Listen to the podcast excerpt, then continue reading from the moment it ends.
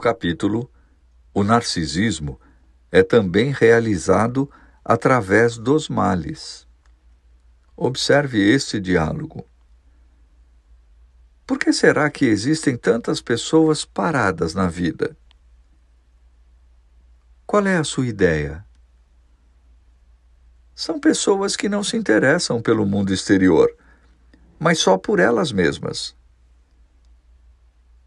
Essa questão constitui um paradoxo, porque as enfermidades satisfazem quase inteiramente o narcisismo do ser humano, que é muito mais forte do que os males que o atingem.